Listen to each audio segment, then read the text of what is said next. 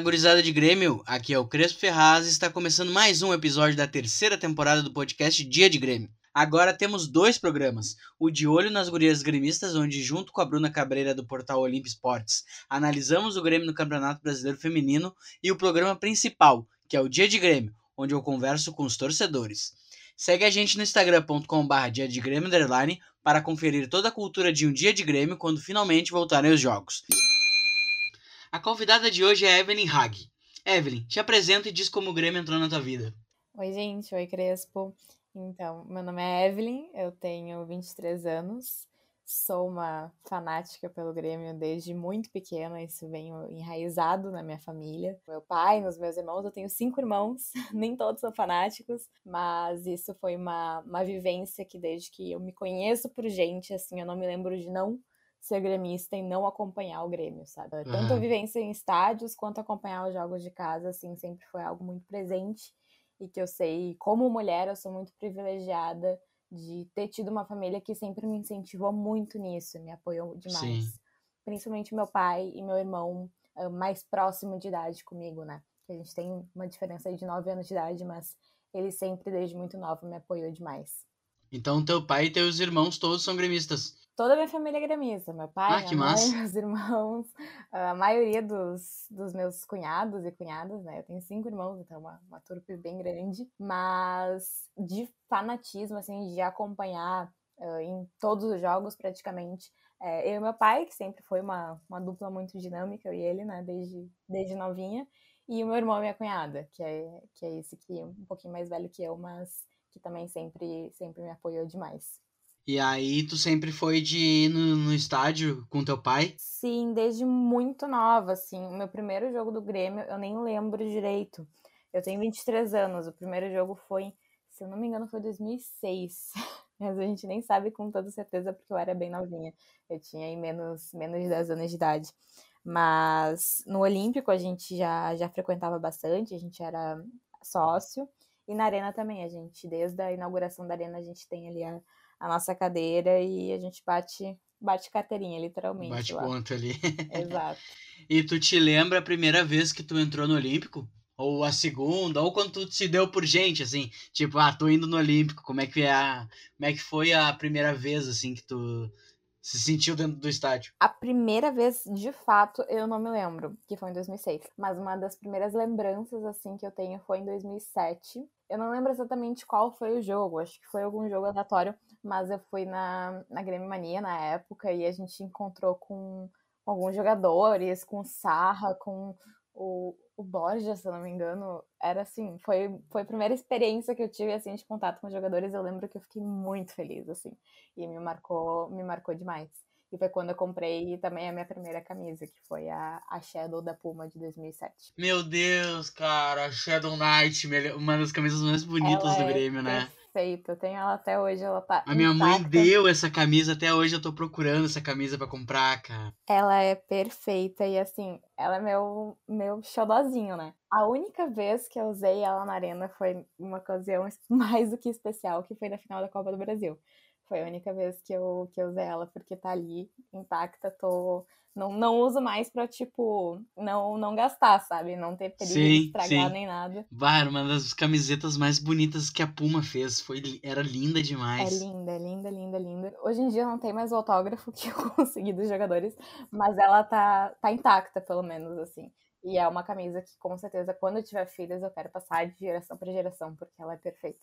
Esse primeiro jogo tu não lembra, né? Mas lembra da, da camisa lendária. Isso, a camisa, a camisa da sorte. Mas tu te lembra o primeiro jogo, assim, no Olímpico, que tu lembra de qual foi o, o adversário? Se eu não me engano, foi Grêmio e Botafogo, um jogo de Brasileirão em 2006 pelo que o meu irmão comenta, mas assim, no estádio de fato eu não lembro. Eu comecei a lembrar mais os jogos ali a partir de 2007, 2008, e um jogo assim que me marcou bastante, já vários jogos na verdade, foi ali do ano de 2012, que foi a despedida do Olímpico. E foi o ano também que eu fiz o meu book de 15 anos no Olímpico. Ai, que massa! Normalmente todas todas as minhas amigas que fizeram festa de 15 anos faziam um book em lugares contratados, enfim, eu quis fazer meu book no Olímpico, porque eu era muito Na cancha, né? Na cancha. Não tem coisa melhor. Na cancha, no gramado, assim, foi foi literalmente uma despedida, assim, com chave de ouro, porque eu sou apaixonada até hoje por essas fotos, sou muito apegada nelas. E eu tinha 14 anos de idade na época, mas assim, eu não me importo com a carinha de, de novinha até hoje, direto no meu Twitter, eu acabo divulgando porque eu tenho um carinho muito especial pelo Olímpico, né? Por toda a vivência do estádio. Como é que era a tua sensação ao entrar no Olímpico? Como é que tu se sentia? Como é que era o dia a dia, assim, tipo, chegar no Olímpico, já subia direto, já ia em tal lugar? Como é que era? Eu lembro, assim, meu maior sentimento quando eu tava no Olímpico, na realidade, era quando o Grêmio fazia algum gol, enfim, além da avalanche, a gente sentia o Olímpico pulsar, né? Ele pulsava a torcida, o Olímpico tremia em alguns jogos. Literalmente, né? Literalmente tremia, assim, de sentir o teu pé pra lá e pro lado e pro outro. E isso foi uma das coisas que mais me marcou. Da vivência, assim, eu lembro que a gente, o meu irmão e minha cunhada, tinha uma tia da minha cunhada, que ela morava umas quatro quadras olímpicos, a gente sempre almoçava com ela, deixava o carro ali e ia a pé ali pela avenida, ia caminhando por Porto Alegre e chegava a pé no Olímpico. Uh, daí meu irmão, na época eu era menor de idade, mas meu irmão e minha cunhada iam beber uma cerveja, meu pai também. E depois a gente entrava lá na nossa, na nossa cadeira superior, que era em cima da, da geral na época. Era uma sensação assim, parecia que o Olímpico te dava um abraço quando tu entrava. Era uma sensação muito boa, assim, que eu acho a arena linda, perfeita. Uh, já fui em estádios da Europa, Wembley, enfim. E para mim a arena é o estádio mais lindo do mundo, com toda certeza. Mas o Olímpico ele tinha uma sensação assim de casa, assim, que te abraçava, que te acolhia. E isso para mim era era, era, uma, era algo muito forte que eu sentia quando eu entrava lá. É, o Olímpico, ele tem, tem esse, eu tenho essa lembrança também do Olímpico, porque não era só lá dentro, né? Era lá na rua, tipo, o quadro social era uma casinha, Sim. que tu não podia chegar ali no dia 5, senão tu ia morar naquela casa, né? tinha o barzinho da, da, da tia ali, o suplementar, que a galera ia no ver os treinos e tal. Tu, tu costumava assistir os treinos também? Eu ia em alguns treinos, sim. Eu ficava. A gente ia. Até no dia que eu fui fazer o, o meu book de 15 anos, estava rolando um treino, um treino ali. Mas eu lembro que a gente ia em alguns bares na redondeza do Olímpico ali. Hoje em dia, umas amigas minhas falam dos bares que tem na arena. Eu acho os bares da, dos arredores da arena ali do Maitá luxo perto do que tinha perto do Olímpico. Sim, exatamente. Porque era. Ah, tinha uns barzinhos é, chulé. Era umas bocadas, assim, que às vezes a gente entrava, sei lá, seja pra usar o banheiro só, mas a gente entrava no banheiro. Não, não, não dá pra usar, melhor ficar na vontade. Porque o Olímpico era, era raiz, assim. Não tinha todo esse, esse luxo que tem ali na arena. E como é que foi a ideia de fazer o book de 15 anos no, no Olímpico? Como é que surgiu, assim? Eu tava conversando com um fotógrafo. Eu fiz em dois lugares. Numa marina em Porto Alegre, que a gente fez na, na beira do Guaíba. E ele me perguntou o lugar que eu mais amava, que eu mais me identificava, que eu mais me sentia em casa. Eu falei, olha, no Olímpico. E daí ele, vamos tentar então. Daí a gente mandou uma mensagem. No primeiro dia, a gente fotografou em dois dias diferentes. A gente chegou lá e a gente tinha conversado com o marketing do Grêmio na época, mas enfim, era bem mais difícil a comunicação porque não tinha tantas redes sociais. Foi 2012, então tava engatinhando aí Instagram e, e coisa errada. E a gente chegou lá e tava tendo um treino fechado dentro do, do estádio porque tinha algum jogo de Libertadores. E a gente não conseguiu entrar. Daí a gente foi, tá, a gente vem aqui outro dia. Daí a gente foi, tiramos as fotos lá na, na Marina. E no, no outro dia a gente foi no Olímpico. E eu mesma aqui me arrumei assim, porque eu tinha contratado só pra um dia o cabeleireiro, maquiador, esse, esse tipo de coisa. Eu mesmo que me arrumei, tava com chuteira, meião, short, camisa.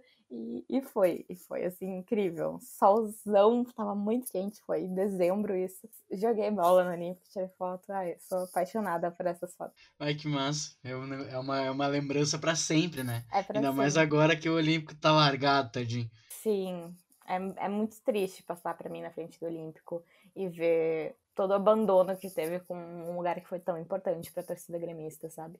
E para ti, como é que é, é, como é que foi essa transição de olímpico para arena? Como é que foi o sentimento? Tu participou dos últimos dos últimos eventos? Como é que foi? No Olímpico, em 2012, foi o ano que eu mais fui em jogos, porque, enfim, a gente sabia que, que ia ter que se despedir. Eu ia desde 2006, mas 2012 foi onde realmente a gente tentava ir o, o maior número de jogos possível. Eu não sou de Porto Alegre, sou de Novo Hamburgo. Então sempre tinha aí um, um trânsito e nem sempre era possível a gente ir em todos. Mas em 2012 a gente foi em vários e a gente, como eu passo, eu venho de Novo Hamburgo, né, do interior, a gente sempre passava na frente da arena enquanto ela estava sendo construída. Então eu tinha uma ansiedade muito grande, assim, para ver o, o que, que era aquele monstro que estavam construindo, né? Porque era algo muito grandioso, é ainda, até hoje, muito grandioso, mas na época era algo assim, magistral até. Eu fui na inauguração da arena também e foi eu fui no, na superior, então tava no andar mais alto, a gente é acostumada com o Olímpico ali, que eram dois anéis. Eu chamo de superior céu. Né? Foi tipo, eu fiquei muito chocada, assim, quando, no primeiro jogo da Arena. Mas o Olímpico eu tentei aproveitar o máximo possível. E até hoje, um dos jogos mais marcantes para mim foi um jogo de Brasileirão no Olímpico, mas que só pela sensação de despedida e e todo, todo o contexto do Olímpico foi muito especial para mim. A gente não precisa seguir uma, uma ordem, então se tu quiser relatar um pouco desse jogo, como é que foi, e também, mas antes me fala assim, como é que foi o sentimento, assim, de quando teve que fazer essa transição, assim, deixar de ir no Olímpico e passar aí na Arena bateu um aperto no coração, assim, bem forte. Eu não chorei só na despedida, eu chorei em Grêmio São Paulo, que foi um dos últimos, um dos últimos jogos do, do Olímpico. Depois ainda teve, depois do Granal, tiveram outros jogos no Olímpico, que não foi bem despedida, foram jogos de galchão. Eu chorava também quando ia lá, porque eu era muito apegada, assim, ao Olímpico. Eu sentia realmente, foi onde eu cresci. Foi, eu nasci no final dos anos 90, então quem nasceu nos anos 80, 90 foi um lugar que a gente tem esse sentimento de segunda casa, de que a gente cresceu e onde o Grêmio foi projetado para o mundo, né? Então, eu fiquei com um aperto muito grande, mas eu sabia ao mesmo tempo que algo muito grandioso nos esperava também, sabe? E aí, quando toda essa expectativa que tu tava pra arena, né? Como é que, tipo, quando tu entrou a primeira vez, tu, tu disse que foi na inauguração, né?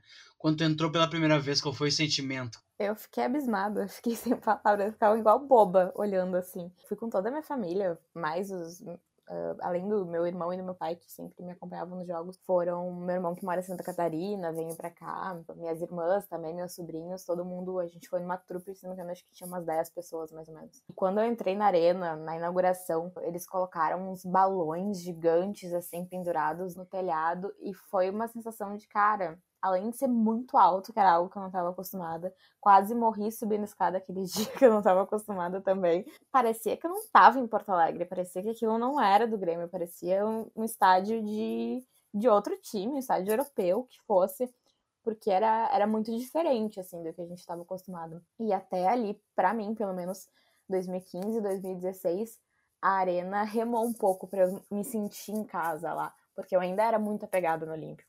Acho que só a partir do que o, dos primeiros títulos do Grêmio na Arena, enfim, ali, quando começou em 2016, foi onde realmente, ok, a Arena é a nossa casa, é a nossa casa de títulos, é o nosso futuro, sabe?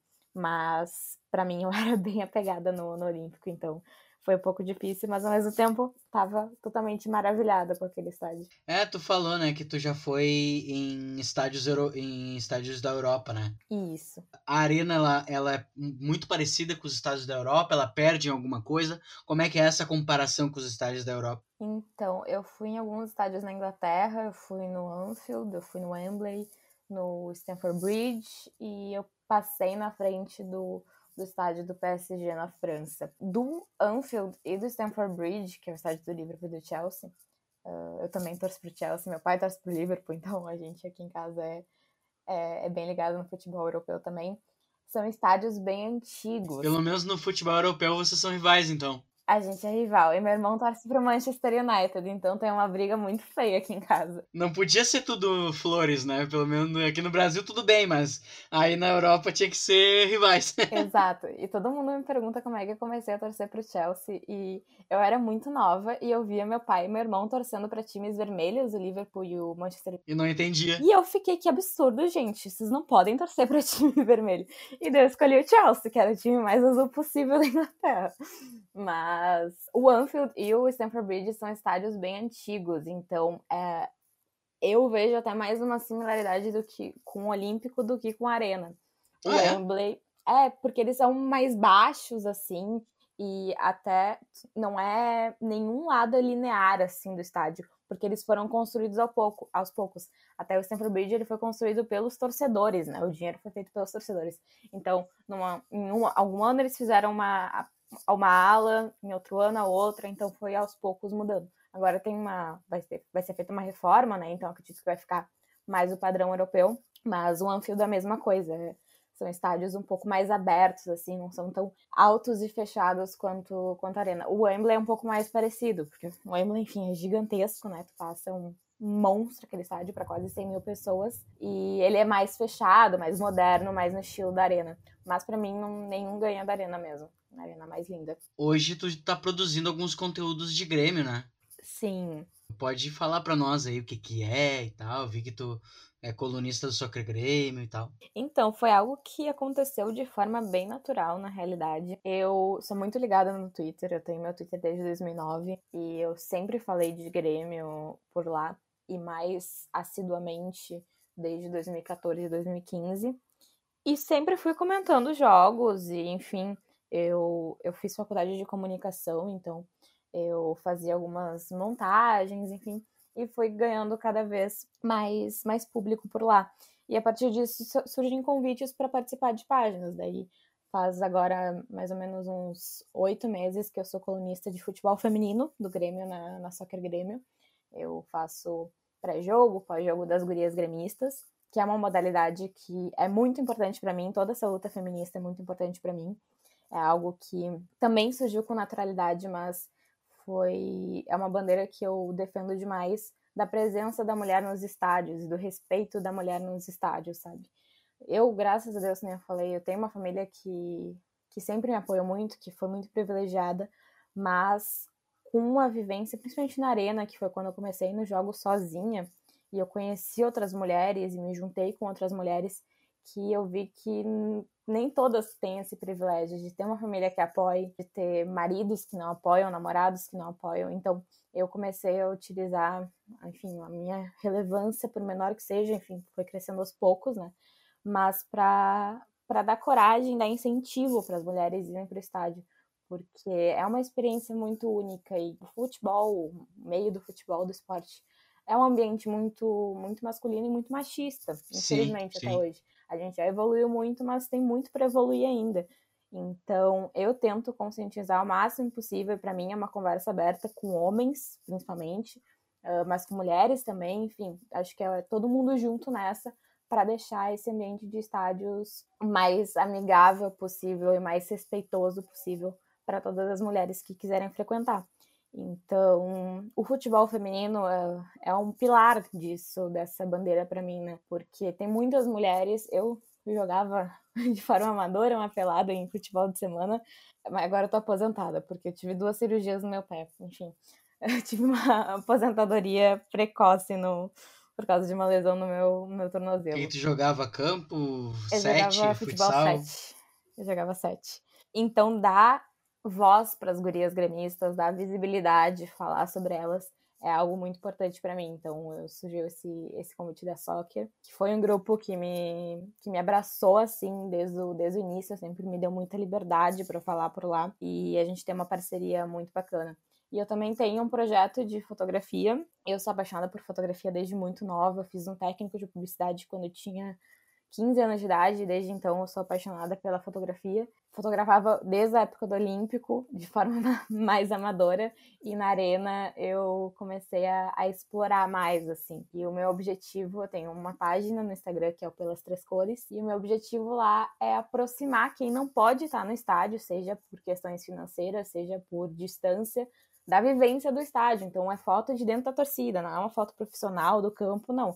É eu na arquibancada, eu na geral, eu no superior, enfim, onde quer que eu esteja dentro da arena, tirando fotos, gravando vídeos para mostrar a vivência do futebol lá dentro, para respirar o futebol de fato. Então esse é meu objetivo. Tem bastante gente que se inspira nesses, eh, que se, que se sente lá dentro, né? Vendo esses perfis, né? É uma questão que, para mim, que nem eu comentei, meu pai sempre me levou em estádio, então foi algo que, que por muito tempo eu não entendi, assim, não, como assim vocês não sabem a vivência de em estádio? Mas tem muita gente que mora longe, enfim, com as redes sociais eu pude me aproximar muito e ter essa troca que eu adoro ter com o pessoal que eu sigo, que me segue, de pessoas de longe que, que não podem estar por lá. Então, o máximo possível que eu puder mostrar, seja em stories, em vídeo, em foto no feed, eu, eu gosto de mostrar e é algo que sempre teve dentro de mim, desde muito novinha. Sim, é, o, o dia de Grêmio ele surgiu primeiro como um Instagram para mostrar o pré-jogo, né? Lá da, lá da arena, assim, tipo, eu desço do ônibus e aí eu vou passando por churrasqueiro, por churrasqueiro, por churrasqueiro e tal. E aí depois que surgiu o, o podcast, né? Mas até tuitei esses dias assim, acho que acho que quando eu receber a vacina eu nem vou chorar. Eu vou chorar quando eu chegar na frente do, do canteiro e fotografar o costelão deles, sabe? Lá, lá perto do mercado, assim, o primeiro, onde eu desço do ônibus e quando eu fotografar o primeiro costelão aqui, assim, ó, voltou o estádio, voltou a gurizada, assim. Eu tava, eu tava imaginando esses dias como vai ser a volta, porque em função da pandemia, o meu projeto no Pelas Três Cores está parado, né? Porque não sim, tem como produzir sim. conteúdo. O dia de Grêmio também. É, não tem como produzir conteúdo por lá.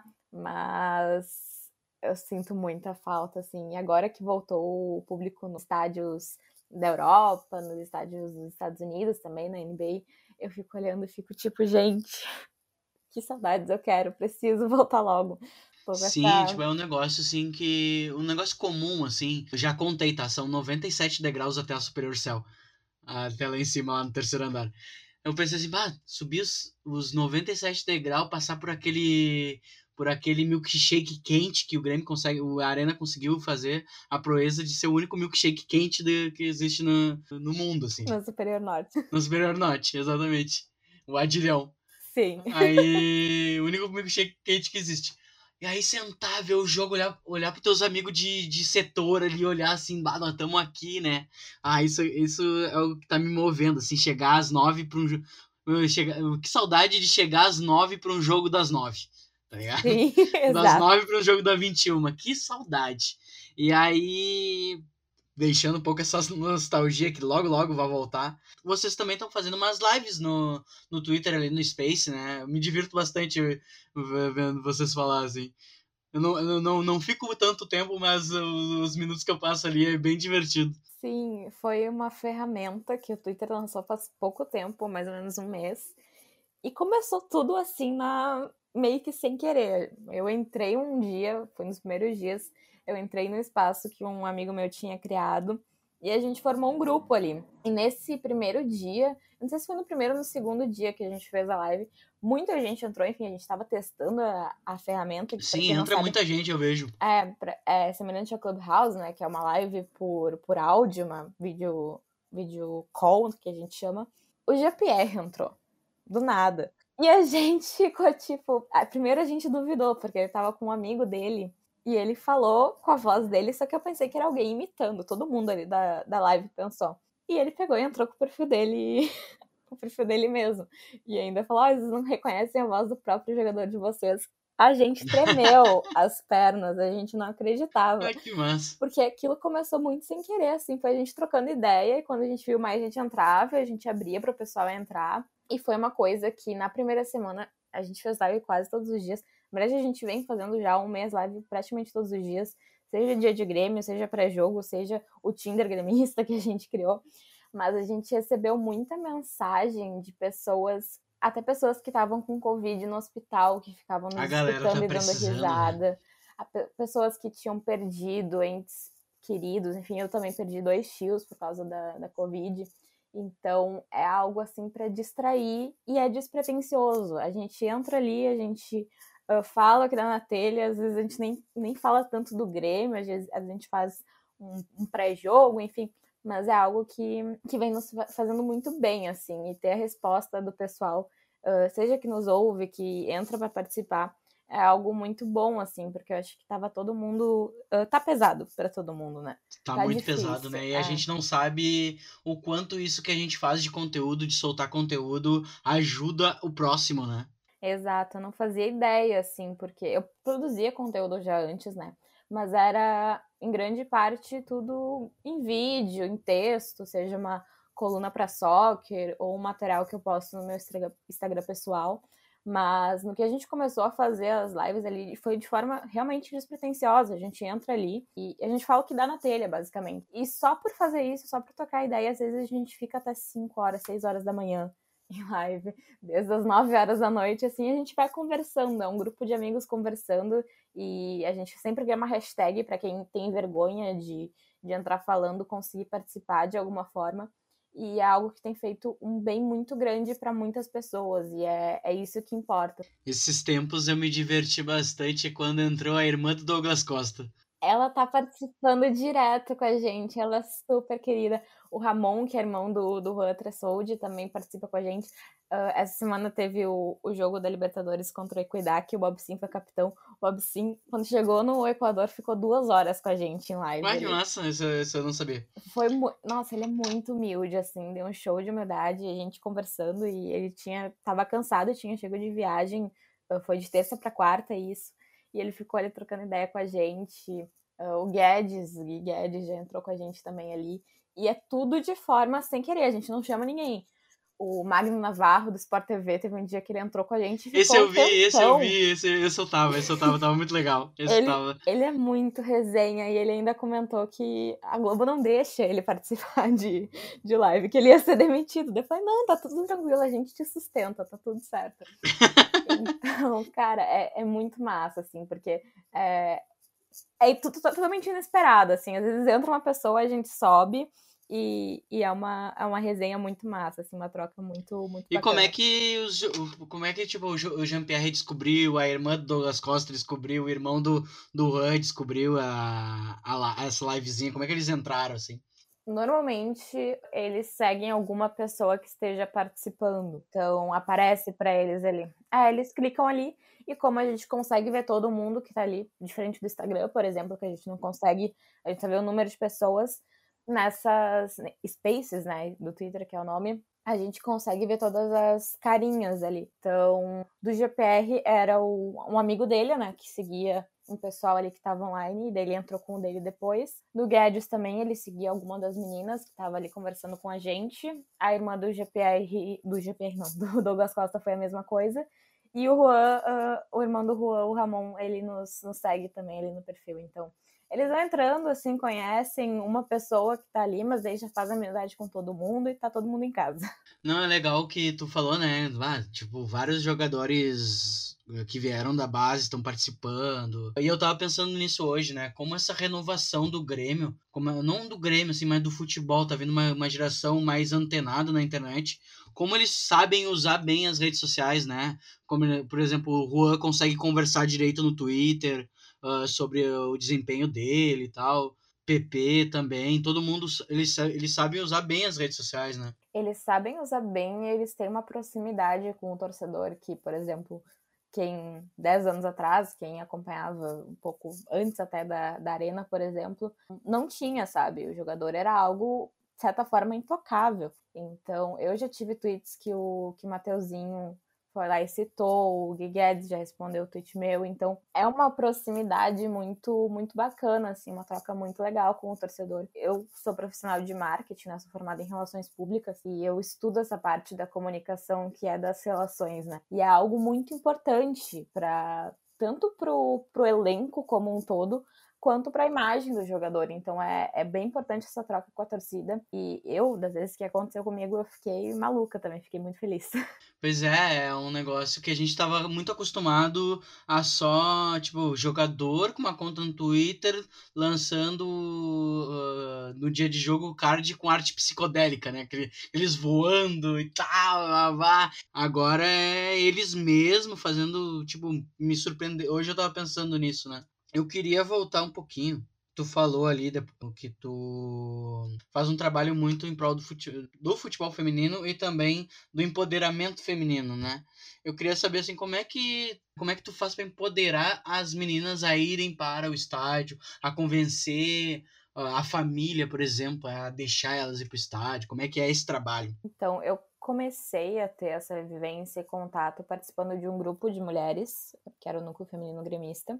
Aham, tô ligado. E a gente ia em jogos, a gente fazia encontros e enfim, eu era só uma participante, não tinha, não era administradora nem nada. Mas a partir dali eu já conheci muitas mulheres com histórias muito fortes e que juntei um, útil ao agradável, né? Foi uma época também que eu comecei a ter mais relevância nas, nas redes sociais e mais pessoas começaram a me seguir, eu comecei a seguir mais pessoas e muitas meninas começavam a me chamar na DM do Twitter ou do Instagram perguntando como, como é ir no estádio? É, é difícil? Como uh, eu devo me cuidar? Se é um jogo de noite, eu devo evitar ir?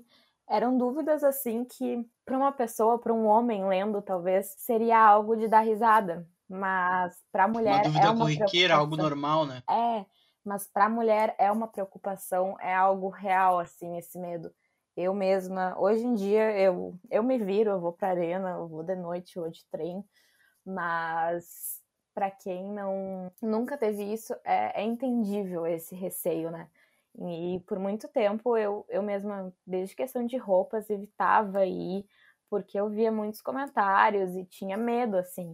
Então foi algo que, a partir dessas meninas que me chamavam, meninas, mulheres que me chamavam, eu comecei a tocar mais nesse assunto, de que o lugar da mulher é onde ela quer, se ela quer estar na arquibancada, se ela quer ser uma jornalista esportiva, se ela quer ser jogadora, é onde ela quiser, ela tem que ser respeitada, independente de qualquer coisa, sabe? Então, uh, utilizar o meu alcance, que pro, no início era só comentando o jogo e fazendo meme, falando bobagem no Twitter, uh, que não tá errado, eu adoro fazer isso até hoje, mas utilizar esse alcance que eu tinha para algo relevante, para algo que importasse, para algo que agregasse na vida de uma pessoa que seja. E eu fiz muitas amizades de mulheres incríveis depois disso, que com certeza eu vou levar para minha vida, assim.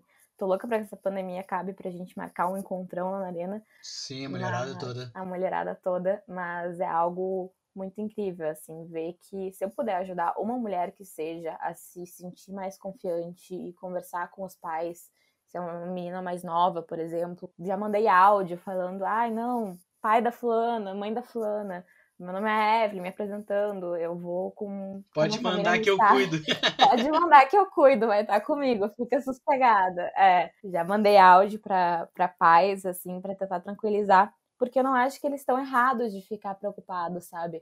Mas eu acho que é uma conversa que as, as meninas que estão agora querendo ter essa vivência de estádio precisam ter e precisam uh, se posicionar como mulheres frequentadoras de estádio, mulheres que amam futebol e que o lugar delas é ali, sabe? E tu teria alguma dica, assim, de como uma menina que tá nos escutando agora pode abordar isso com a família, assim, do tipo, ah, quero ir no jogo, como é que eu faço? Eu acho que é sempre legal ter uma companhia, né? E eu, eu sempre sou muito aberta, mesmo não conhecendo a menina pessoalmente.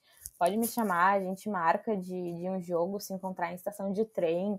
Eu saio de Novo Hamburgo, saio do início, então parar em São Leopoldo, parar em Sapucaia, parar em Esteio, Posso parar, não tem problema. Eu busco, busco, eu vou pegando uma em cada estação, não tem problema. Mas ter essa conversa com os pais de sentar e ser bem sincero, explicar: olha, eu gosto muito de futebol, tenho muita vontade de ir para estádio. É, não fazer as coisas escondidas, eu já fiz coisa escondida. não recomendo. Já fui no jogo escondido. Jogo não, mas eu já fui na geral escondida do Olímpico. fui com meu irmão, mas fui na escondida época, do meu pai. É, família não deixava? Meu pai não deixava. Não deixava. Inclusive, na arena, uma vez, quando ele descobriu que eu ia na geral, foi porque eu apareci na TV. a TV me entregou, mas não façam escondida, tá, meninas? É, é sempre pior. É melhor ser aberta, uh, falar dessa vontade e explicar que hoje em dia o futebol, o, o estádio, né, já foi muito um lugar hostil, mas tem muito para melhorar, mas já melhorou muito. Então, tem muita mulher no estádio. Ninguém tá sozinha, ninguém solta a mão de ninguém, literalmente. É isso que eu ia te perguntar, né? Tu falou que já melhorou muito. Como é que tu vê, assim, hoje em dia, todo o resultado dessa luta, né? Que não é só tua, claro, mas como é que tu vê o resultado dessa luta, assim? Como é que tá o clima para uma mulher, uma mulher ir no estádio? Eu, vendo de fora, eu vejo muita mulher indo, né?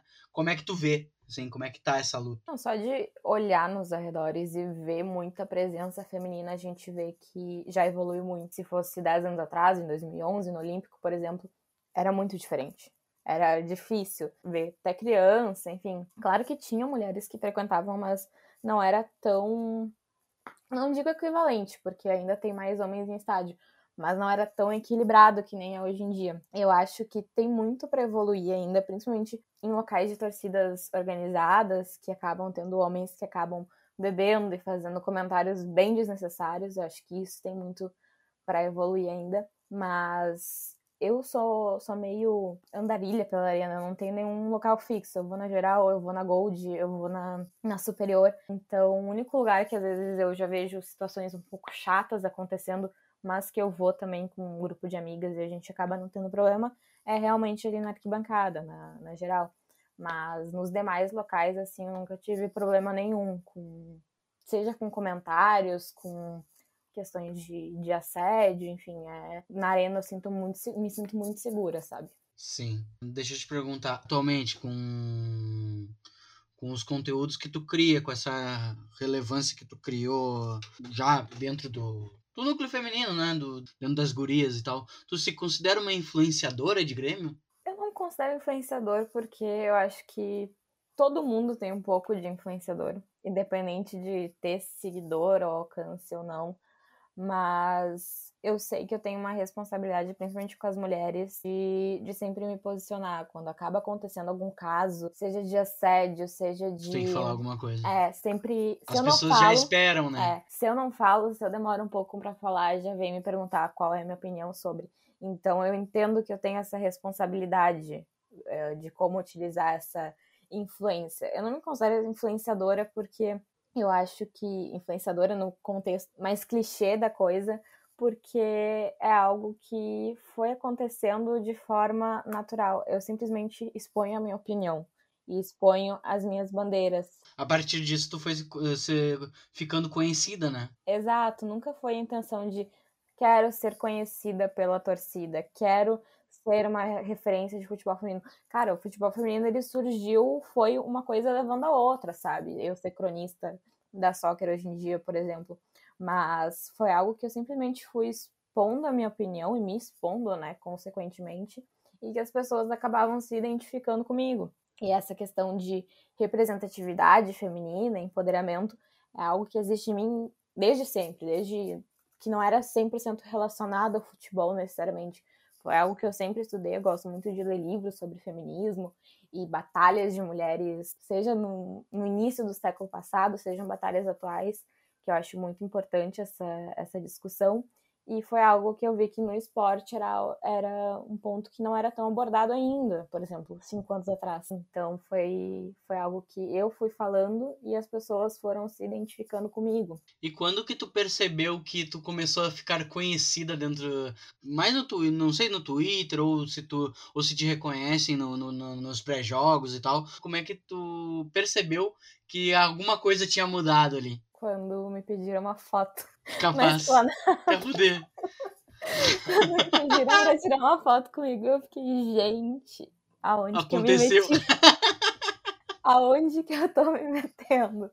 Mas quando rola prints de tweets meus em grupo de WhatsApp, também em grupos de Facebook, eu sou, eu não, eu não passo pano para nada, né? Eu falo, eu sou muito sincera, eu falo que o que tem que falar e é claro que eu tenho cuidado com certas coisas que no momento que a gente está no meio do futebol, a gente recebe muita informação e a gente tem que saber filtrar, mas é algo que, que eu acho engraçado que às vezes eu não tenho noção, assim, de, das coisas que eu falo. Às vezes eu quero usar meu Twitter para falar uma coisa aleatória, mas eu lembro Sim, que repercute, né? não tem essa liberdade de falar abobrinha sem, sem ninguém encher o saco depois. Exato, e como comunicadora, tem muita. Hoje em dia eu tenho muito cuidado da forma como me expresso.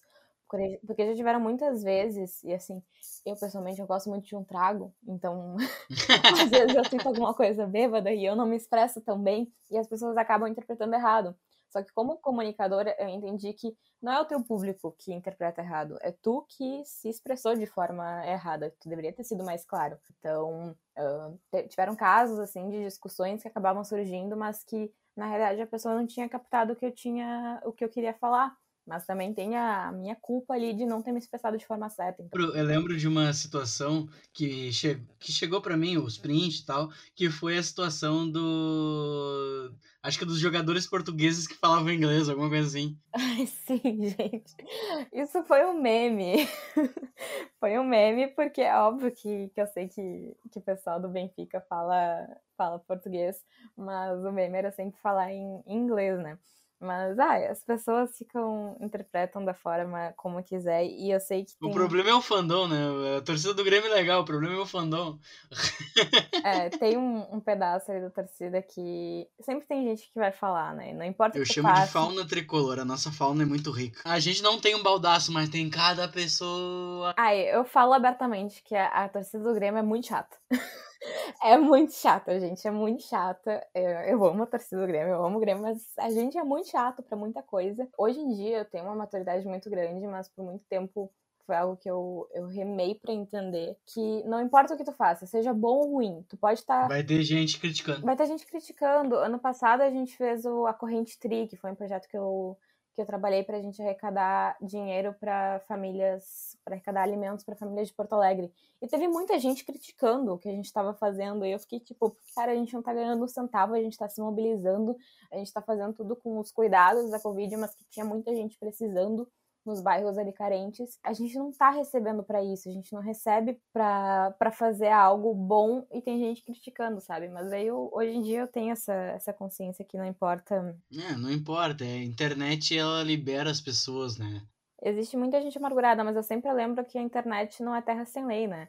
E tem uma pessoa por trás do que está falando. E eu já tive contato com muitas, principalmente mulheres. Eu vejo que existe uma perseguição muito grande com mulheres, assim, na, principalmente no Twitter. E meninas que hoje em dia saíram, não usam mais o Twitter e que tiveram problemas sérios psicológicos por causa desse hate da própria torcida gremista, sabe? Então é algo que tem que ter muito cuidado. Tem que pensar que tem uma pessoa ali, tu nunca sabe os problemas que essa pessoa tá tendo. Tu nunca sabe o que, que ela tá passando para tu falar ali. E muita coisa que eu já li sobre mim de pessoas que sequer me conheciam Hoje em dia eu só ignoro, mas já me afetou muito, sabe? E às vezes essa pessoa que te xinga, ela só tá querendo atenção, porque se tu responde ela, ela, ela já te responde de uma outra forma bem mais aberta, carinhosa, né? E tipo, ela só quer que. Te xinga pra ver se tu, se tu dá, dá a resposta, né? É, famoso biscoito. Falam tanto que. Eu brinco com uma amiga minha, a Bruna, que ela também tem um, um alcance maior no, no Twitter e chamam tanta gente de biscoiteira, mas na verdade quem quer o biscoito é quem fica arranjando briga, porque a gente tá bem piania. A gente não a gente não compra briga com ninguém, sabe? Mas faz parte, é o preço de, de tu se expor e consequentemente as pessoas acabam vindo te acompanhar, seja pelo, pelo teu conteúdo, as coisas que, que tu postas, comentários, lives de jogos. E a gente tem que lidar com isso, às vezes. A ignorância é uma benção, né? Tu falou do Corrente Tri, o que, que foi o Corrente Tri, assim? A Corrente Tri foi um grupo de amigos meus que a gente se formou. Se não me engano, foi em junho ou julho do ano passado. Que é... a gente estava na pandemia, né? Não tinha muito muito o que fazer, muito como sair de casa. E a gente viu notícias de famílias de Porto Alegre de pessoas desempregadas que estavam passando muita dificuldade. E a gente uniu um pessoal que tinha um certo público no Twitter que conseguia chamar pessoas para ajudar para fazer uma vaquinha e a gente iria converter todo o valor integral em cestas básicas. A gente conseguiu arrecadar um valor bem bacana. A gente doou mais de 100 cestas básicas para famílias Pode carentes falar o valor? Ou... Eu não lembro o valor exato, mas eu lembro que foram mais de 100 cestas, cestas básicas. Eu acho que a gente arrecadou mais ou menos uns 600 reais na época, algo nesse sentido.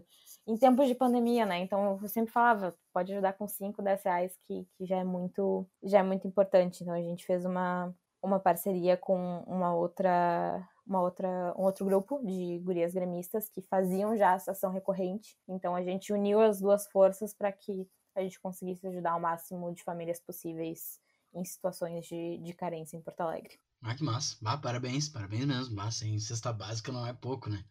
Ah, parabéns.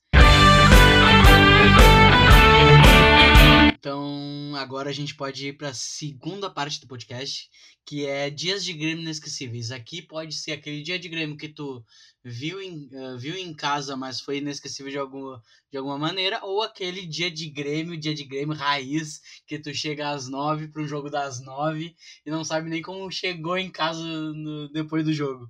Mas antes eu queria saber como é que foi esse dia do, que teu pai descobriu que tu ia na geral. Eu comecei a frequentar esse grupo de. o núcleo feminino gremista, né? E tinha um grupo ali que sempre ia na geral. E que era muito tranquilo. E eu tinha ido só na geral do Olímpico, não tinha ido, que eu fui escondida também. Não façam isso, crianças, tá? Não façam o que eu fiz. Conversem com seus pais. Mas na época, gente, a, a geral do Olímpico era realmente uma coisa um pouco mais pesada, né? Eu lembro de olhar assim a geral e perguntar assim, mas como é que eu chego lá naquele meio lá? Não parecia ser um negócio tão. Então entraram num portão e era meio que ir nadando. É, ir nadando. E direto tinha briga e polícia e coisa arada. Então, eu entendo o ponto do, do meu pai na época de ter muito receio em, em me liberar pra ir pra lá. Mas nesse jogo em específico, foi um jogo que ele tava em casa e que eu fui sozinha pra arena, eu tava com as gurias no, no pré-jogo, a gente foi no bar. E eu tinha carteirinha, a gente é sócio uh, patrimonial, que a gente tem a Cidade de Deus Olímpico, na, na cadeira Gold da arena, mas eu ia sozinha. E daí eu falei, bah, vou comprar um ingresso, sei lá, 20 pila, um jogo de brasileirão. E não tinha quase ninguém no estádio. E a câmera focou no pontinho ruivo na geral, né? E foi várias vezes na transição. E daí meu pai, meu pai me mandou uma mensagem: Como é que tá o jogo? Eu, tá massa? É? Tu viu onde? e daí eu falei, ah, vi na, vi na geral. É, tá, tá aparecendo na TV aqui várias vezes. Deu. Foi mal. Eu nem lembro Esse foi um momento que não era pra usar um cabelo ruivo. É, mas foi um jogo, sei lá, que tinha 15 mil pessoas na arena no máximo. Foi aqueles jogos de noite, em domingo, 9 horas, que frio do inverno, e, e a câmera focou no, no pontinho, na cabeça de fósforo, na geral. Mas dos jogos, assim, eu acho que o jogo mais marcante para mim, e foi por todo um contexto bem maluco e atípico, foi a final da Copa do Brasil em 2016. Eu nasci no final dos anos 90, então na Copa do Brasil que a gente conquistou a, a quarta, né? Uh, eu não lembro. Eu não lembro de muita coisa, eu era muito novinha, eu tinha 3, 4 anos na época. Então foi o primeiro título de relevância nacional que o Grêmio conquistou que eu me lembrasse, né? Então tem esse ponto. Mas além disso, eu tava muito doente na semana. Eu tava com uma crise de sinusite que, assim, me dá uma vez a cada três anos, mas quando me dá, me derruba. Bah, sinusite é foda. Eu tive uma vez e, e, meu Deus do céu, que coisa absurda. E eu tenho, quando eu tenho, é difícil eu ter, eu tenho mais sinusite, mas quando eu tenho é sinusite aguda. Então, assim, ó, me dá febre, me dá mal-estar. É todo o meu corpo, assim, que simplesmente desliga. Só que, eu sabendo que se eu tivesse mal, meus pais iam. Meu pai ia comigo na final, né? Mas daí ele ia ficar um pouco preocupado, ia querer que eu não fosse.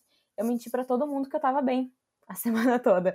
Eu fingi demência, assim, não, não, tô sossegada. Daí, e não só... consigo abrir o olho, mas eu tô bem. Não, tô bem, tô bem.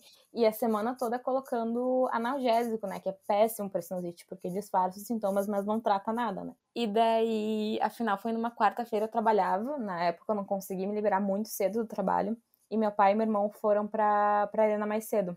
Eles foram, tipo, aquele jogo das nove da manhã que eles foram pra lá. Quando eu cheguei na arena, fui de trem, saí de trem, sozinha até a arena e, e fui a pé daí da, da estação até, até lá.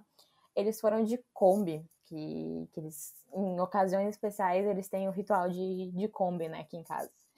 A Kombi estava estacionada em cima da calçada da arena. Tinha muita gente em volta. Eles tinham pego um galão, um, um chopp de 30 litros tinha acabado, já era 5 horas da tarde, não consegui tomar um chopp. O meu pai e meu irmão estavam malucos, tinha torcedor do Galo no meio, tava uma loucura aquilo lá. Na Kombi, a Kombi é de vocês, no caso? É, a Kombi tava aberta, assim, o pessoal em volta. E daí tava. Daí tá, cheguei lá, até não deveria ter bebido, mas bebi um, um chopp só. Não, não fiquei loucaça que nem eles. Mas tava muito engraçado, daí passou. Louca de dor louca de dor, assim, mas fingindo que eu tava plena. passou o carrinho do papai, um carro com o Papai Noel, eu e minha cunhada, a gente pulou no carro do Papai Noel, a gente começou a dar volta na arena. Foi assim, foi muito, muito engraçado e aleatório. A gente fez amizade com o pessoal do Galo. Eu gosto muito da torcida do Galo, eles sempre são muito, muito receptivos é, com, a, com a torcida gremista. E durante o jogo, meio que baixou a adrenalina, eu tinha calafrios. Eu tava mal, eu tava muito mal. Eu, eu não sei quanto eu tava de febre, assim, mas eu acho que foi a febre mais alta que eu tive, que eu, eu lembro que eu colocava a mão na minha testa, parecia que eu tava pegando fogo. E eu tremia, assim, de frio. E era dezembro, tava quente. E eu olhava pro meu pai, e teve uma hora que eu falei, papai, eu não tô bem. Daí ele, tá bom, olha o jogo. Beleza, não, não vai ser agora não que vai, vai ter um ser agora, é. E daí deu o gol do Grêmio vem aquela sensação de adrenalina que me anestesiou. E eu fiquei daí ok até o final da partida, daí eu, ok, levantou uma taça, chorei, coisa errada. Uh, tava com uma bandeira da, da Chape, né, que tinha acontecido o acidente uma semana antes. Apareci na TV, eu tava com uma cara, nossa, tava horrível aquele dia, porque eu tava realmente muito mal. Mas apareci no. Eu tive uma vez isso, eu falei, né? E, ah, cara, eu te admiro, porque eu não consegui sair da cama. Eu tava muito mal. Eu tava aquele dia, nossa. Não, Calma, a gente vai chegar no desfecho disso tudo, que é o melhor. Apareci na TV com a cara toda amassada, inchada, tudo aqui, minhas bochechas estão tudo inchado. Uh, mas deu o gol do Grêmio e deu aquela sensação de, de adrenalina, né? Fiquei anestesiada, então melhorei um pouco. Mas depois, quando a gente saiu do estádio e daí eu cheguei na, na Kombi, eu desmaiei no, no porta-malas da Kombi. Tem foto minha, assim, que eu tô apagada. E daí eu saí da arena, eu fui direto pra Unimed e fiquei um dia internada em observação. um dia internada em observação e dois dias de atestado depois disso. E quando eu conto essa história, todo mundo pensa que é por causa da bebida. Gente, não é. Eu não eu bebi um chopp. Tu saiu depois do apito final? Ainda deu para ver o gol do Casares? Ou... eu nem vi o gol do Casares. Eu tava lá dentro, mas eu não vi porque tava. Ninguém viu. Ninguém viu. Eu falo, quem tava na arena aquele dia, se alguém viu o gol do Casares, que foi depois, eu vi um puta golaço. Mas quem viu era porque tava muito fora da, da adrenalina que tava aquele lugar, aquele dia. Porque, gente, tava todo mundo enlouquecido, não tinha como prestar atenção naquele gol. Uh, eu só vi depois o, o Groy colocando a bola no. chutando a bola pro meio do campo. Eu fiquei, que? Deu um gol? Como assim? Fiquei, levantou uma taça, comemoramos e tudo mais. E meu irmão ficou muito bravo porque eu, eu desmaiei no, no porta-malas da Kombi, a gente não pôde ir pra guete. Ele me cobra isso até hoje, me joga na cara que, que a gente não pôde comemorar na mas, tu, mas, tipo, tu desmaiou de dormir ou tu desmaiou de perder os sentidos e. Eu não sei direito, porque eu só, eu só lembro de eu ter me apoiado no porta-malas da Kombi, deitei a cabeça e eu não lembro de mais nada. Então, acho que foi uma mistura de cansaço, uma mistura, assim, do meu organismo desligando, sabe? Porque eu já tava há dias mal e eu tava só postergando com, com analgésico. Daí, quando eu fui pra Unimed, fizeram raio-x do meu rosto para ver como é que tava o meu, os meus sinos e, e daí eu comecei Já não existia a mais. Não tinha mais nada ali dentro. não tinha respiração, não tinha nada. Daí fiquei dois dias bem, bem mal, assim. Mas valeu a pena, porque pelo menos eu tava na, na arena naquele dia. Tu falou bastante da Kombi, né? Como é que é essa Kombi? De onde é que surgiu? Como é que é? É tricolor? Não é tricolor? Como é que ela é? A Kombi tem uma foto minha no meu Instagram com ela. Ela é. A gente, a gente gosta de ir em família para os jogos, né? Uh, a família da minha cunhada também é gremista. E a Kombi, ela é da irmã da minha cunhada. Que a gente é todo mundo muito próximo, assim. A gente vai pra praia, enfim, vai em vários jogos. E é da, da irmã da minha cunhada e do marido dela. É uma Kombi azul, Kombi raiz, assim, aquela Kombi da Volkswagen uh, antiguinha.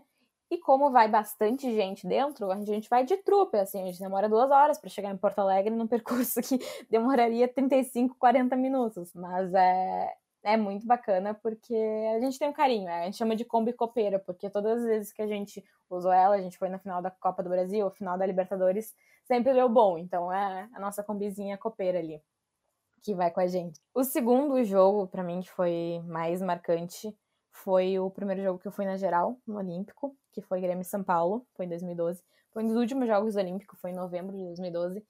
E foi a, a primeira e única vez que eu vi a avalanche, né? Porque teve algumas avalanches na arena, mas logo, logo terminou. E aquele jogo, uh, o São Paulo fez. Foi o gol do Rogério Ceni de, de pênalti ou de falta, não me lembro. Mas o Grêmio ganhou de virada. E eu lembro que a torcida, aquele dia, ficou assim, ó, enfurecida. Foi aquele jogo que tremia a arena, sabe? Porque o São Paulo era uma é até hoje, né, uma potência, mas era o um, maior time brasileiro na época. E a gente ganhou de virada. E os jogadores, eu lembro do Zé Roberto, que foi, subiu na grade da geral ali para vibrar com a gente. Então, terminou o jogo, ninguém saiu do estádio. Ninguém saiu do estádio. Todo mundo ficou lá no Olímpico. Todo mundo ficou vivendo aquilo lá, porque a gente sabia que ia ser uma das últimas oportunidades que a gente teria para isso. Então foi um jogo que me marcou muito. Eu sinto, consigo sentir a energia daquele jogo em mim até hoje, sabe? Uh, de ir na avalanche, ter conseguido em duas avalanches no mesmo jogo. E eu falo com bastante torcedoras mais novinhas que nunca puderam ter essa oportunidade. Eu falo, cara, era, era louco. Era surreal. Era surreal. Era uma manifestação do futebol, assim, que.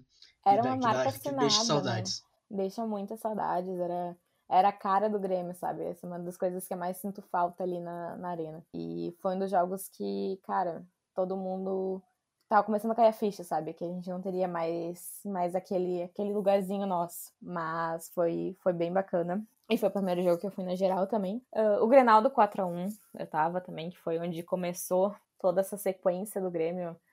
Uh, para mim, eu considero que o Grenal do 4x1 e do 5x0, o do 5x0 eu não estava. Eu, eu fui em quase todos os jogos de 2015, eu não estava no 5x0 porque eu tinha feito uma cirurgia. Fiquei muita raiva. Eu, eu fiquei, tipo, no final do jogo eu tava em êxtase, mas eu tava muito, com muita raiva ao mesmo tempo. Eu fiquei tipo, gente, eu não acredito que eu não tô na arena, eu não acredito, eu não acredito. Mas o do 4x1 eu tava, no 3x0, enfim, todos os outros eu, eu tava a final da Libertadores também, que foi, apesar de ter sido jogo de ida, né? Eu não fui, eu não fui na Argentina, fui aqui em Porto Alegre só, mas foi algo também surreal, que não parecia que aquilo estava acontecendo. E a despedida do Olímpico, que foi o, aquele Grenal 0 a 0 meio morto, truncado, feio. Eu, eu, eu, brinco, né, que quando o Grêmio não goleia, sempre o Grenal pra mim é um jogo chato, porque é tudo muito truncado, jogo muito feio, muito parado. Sim, não é um jogo feio, né? É. Não é um jogo feio. E não foi por causa do jogo em si, mas foi por causa do Olímpico, que ainda botaram um vídeo lá que, que fez todo mundo chorar, tava todo mundo chorando lá dentro. E foi algo muito especial, porque eu tinha esse, esse carinho muito grande pelo Olímpico. E nesse jogo que tu foi do Grêmio São Paulo, a primeira vez na geral, tu te lembra, assim, tipo, do dia desse jogo, assim, tu chegou direto, fez, ou fez um pré-jogo antes, como é que foi? A gente estacionou um pouco longe do Olímpico, a gente foi caminhando, a gente ia caminhando e parando em bares, assim, que foi... Até eu entrei num bar esse, aquele dia, eu precisava muito no banheiro, muito no banheiro. Eu entrei no bar, eu olhei, eu falei, eu não preciso ir no banheiro mais. não preciso mais ir no banheiro, porque era, era umas bocadas, assim, do Olímpico. E a gente tirou várias fotos. Eu fui no abraço do Olímpico também, não foi um dia de Grêmio, mas eu tava no abraço do Olímpico. E a gente tentou aproveitar o máximo possível de tudo que tinha nas redondezas, assim, ali do, da, da Zenha. E no, quando eu entrei na geral em si, a primeira coisa que eu senti foi um cheiro de xixi. ah, isso era de menos, né? É, isso era de menos. Que era, que era, Depois eu entendi que era meio característico, assim, da, da geral. Já, é o perfu já era o perfume. Era né? o perfume, assim, a essência. Cara, se não tivesse cheiro de mijo e uns caras mortos lá em cima, uns caras mortos, assim, de, de pré-jogo muito forte, né? Vomitado e coisa não era geral do Olímpico. Não era geral do Olímpico. Não, tinha de tudo lá, tinha de tudo. A gente ficou um pouco mais pro canto, porque a gente tava também com. A gente tava num grupo que tinham outras outras mulheres que não estavam tão acostumadas assim a, a, ir no estádio. E eu também era a primeira vez que eu tava indo na geral, então eu não tava acostumada. Mas igual foi foi muito louco assim, e a gente tem, eu quase não tenho foto no Olímpico tirando do meu book, né? Mas a gente não não tinha celular, não tinha smartphone. A gente tinha que levar Cybershot pro Olímpico. E tem um vídeo meu pulando, enlouquecida no Olímpico. Aquele vídeo eu olho, me arrepia assim toda, porque é minha cunhada que gravou. E daí mostra eu e meu irmão pulando, alentando assim. E até acho que isso foi antes do Grêmio virar o jogo. E daí ela tira o zoom da gente e mostra o Olímpico, mostra a torcida do Olímpico. Então é, é, é muito foda, assim. E tu falou, né, do Grenal do 4x1. O Grenal do 4x1 já foi na Arena, né? Foi na Arena, foi 2014. E assim, na Arena, assim, tipo, como é. Tu lembra desses pré-jogos, tanto do Grenal do 4x1 quanto do final da Libertadores? Qual bar que tu ia? Qual, qual, qual, bar, qual bar que tu faz o pré-jogo? Quando não tá com a Kombi no meio do, da rua. Quando eu, tô, quando eu não tô com a Kombi no meio da, da, da, da calçada ali da arena, eu, quando eu ia com as meninas, a gente ia no último bar ali, que era, se não me engano era Bar Arena, Tricolor o nome. Mais perto dali onde chega o ônibus ali? Isso, bem perto ali na, na curva. Era nos últimos. Aonde se estourar um gás de pimenta, nós estamos fodidos. Mas nos últimos jogos, inclusive no Granal da Arena, eu tava na, ali na confraria, que era bem, bem no meio, e tomei gás de pimenta. Aí o último foi foda, porque eu passei. Eu passei pelo. Acho que foi. Uh, eu passei pelo Diego, né? Eu tenho, que é nosso amigo em comum. Passei pelo Diego, ele tava com o olhão vermelho, assim, aí eu, eu tava fui com indo. o Diego naquele Aham, uhum, aquele dia, eu acho que tu tava na Isa também aquele dia. Eu fui na Isa também. Aquele dia eu cheguei muito cedo, daí eu tava pra lá e pra cá, porque eu tava. Aí eu passei por ele, o que que tá acontecendo? Aí eu dei mais dois passos, tive que voltar também. Cara, ah, muito, muito fedor de. Muito. É, fedor de. Fedor de pimenta. E, e até eu, eu usava lente de contato na época, então não, a lente meio que protegeu o meu olho um pouco. Mas eu fui uma hora no banheiro, eu tava com, com a Tainá, uma amiga minha também. E a, ela chorando, tentando ajudar ela, porque ela ficou. Começou a borrar rímel. É, é horrível, assim. O Diego também tava com o olho todo vermelho. E foi meio que a gente tava quietinho ali no bar, né? A gente nem tava na, na rua e começaram a. A gente nem entendeu na hora o que tinha acontecido, sabe? Quando veio, veio assim a pimenta e, e é, é bem tenso, assim. Ai, mas assim, o Grenal, tanto o Grenal do, do 4x1 quanto o final da Libertadores, tu, tu te lembra dos pré-jogos, de como é que foi assim o, o dia desses, desse jogo? O do 4x1 não lembro tanto, mas uh, quando eu tô com. Eu fui com meu pai no 4x1 e ele não costuma muito ir em bares ali do redor, ele prefere. Ele gosta de estacionar a, a, a combosa ali no, Kombi, no meio da rua. Exato, exato. Ou beber na esplanada, ele gosta bastante de ir pra esplanada. Então, provavelmente no do 4x1 a gente ficou bebendo ali na, na esplanada. E o da Libertadores, Libertadores daí eu tava na, nos bares ali da, da rua mesmo. Na final da Libertadores a gente ficou bastante tempo na esplanada também, porque tinha bastante coisa acontecendo, tinha show, é, virou um baita evento, tava bem bacana lá também. Mas eu sempre me divido, assim, eu fico um tempinho na esplanada, mas eu gosto também de ir no bar e ir lá com o gurizado. É, eu gosto do. Eu gosto de, da, da, da pateada, eu gosto de circular, não consigo ficar. Meu ponto principal, até, até antes da pandemia, era isso ali, mas eu gosto de chegar, por isso que eu queria o dia de Grêmio, né? Pra mostrar aquilo que o Grêmio não mostra, né? Que é a gurizada fazendo, vivendo pré-jogo, né? Vivendo o Grêmio. Eu, descobri o pré-jogo quando eu comecei sozinha pro estádio, né? Porque. E é muito gente... bom ir sozinho pro estádio, né? É muito bom ir sozinha. Melhor não depender de ninguém. Não depender de ninguém, de combinar com ninguém. É só chegar. Não, hoje tem Grêmio e vamos. E vai. e eu fui em, shows também na, na arena. E eu, fui, eu vou sozinha em shows também, porque daí eu conheço ali, eu vou entrando, vou entrando. Quando eu vi, eu corto uma fila e é. tô em casa, sabe? É, é muito, é muito massa. E hoje em dia, para mim, o pré-jogo é essencial, né? Não tem como como não dar uma passadinha ali no, nos bares. Hoje em dia não, né? Porque não tá tendo jogo, mas quando voltar a ter, é, é, tem que bater ponto nos bares, porque é uma experiência muito, muito foda. E tu te lembra de mais algum jogo que possa relatar pra gente? Fala que ficou na tua memória. Tem a inauguração da Arena também, que eu não falei, mas Grêmio e, e Hamburgo, que a gente. Era tudo muito novo, né? A gente tava foi a primeira experiência dentro da, da arena e foi também um baita evento. Era, teve shows e, e o jogo em si não foi tão animado assim, mas, mas foi algo bem marcante, porque foi. Aí eu sabia que eu estava vivendo ali o início de uma era nova, e agora até eu estou em processo de mudança, eu achei o ingresso da, da inauguração e, e vem essa, essa lembrança. Mas, para mim, assim, os jogos que, que eu consigo fazer o pré-jogo. E às vezes eu trabalho, né? Então, dependendo do horário, para sair de Novo Hamburgo, eu trabalho às seis e meia, não dá tempo, sabe? Mas os jogos que eu consigo fazer o pacote completo, de chegar cedo. E às vezes, sei lá, saio de trem aqui 9 horas da manhã já com uma polar na mão. uh, ir pra arena, ir nos bares, ficar com o pessoal lá, com a gurizada. E independente do setor, se eu vou na geral, se eu vou na superior, é o que importa é quem tá comigo, sabe? Quem, quem faz o jogo é quem tá junto comigo. Então, isso para mim é. Quando eu consigo fazer isso, é um jogo com certeza muito, muito foda. Então era isso. Isso aí, Crespo.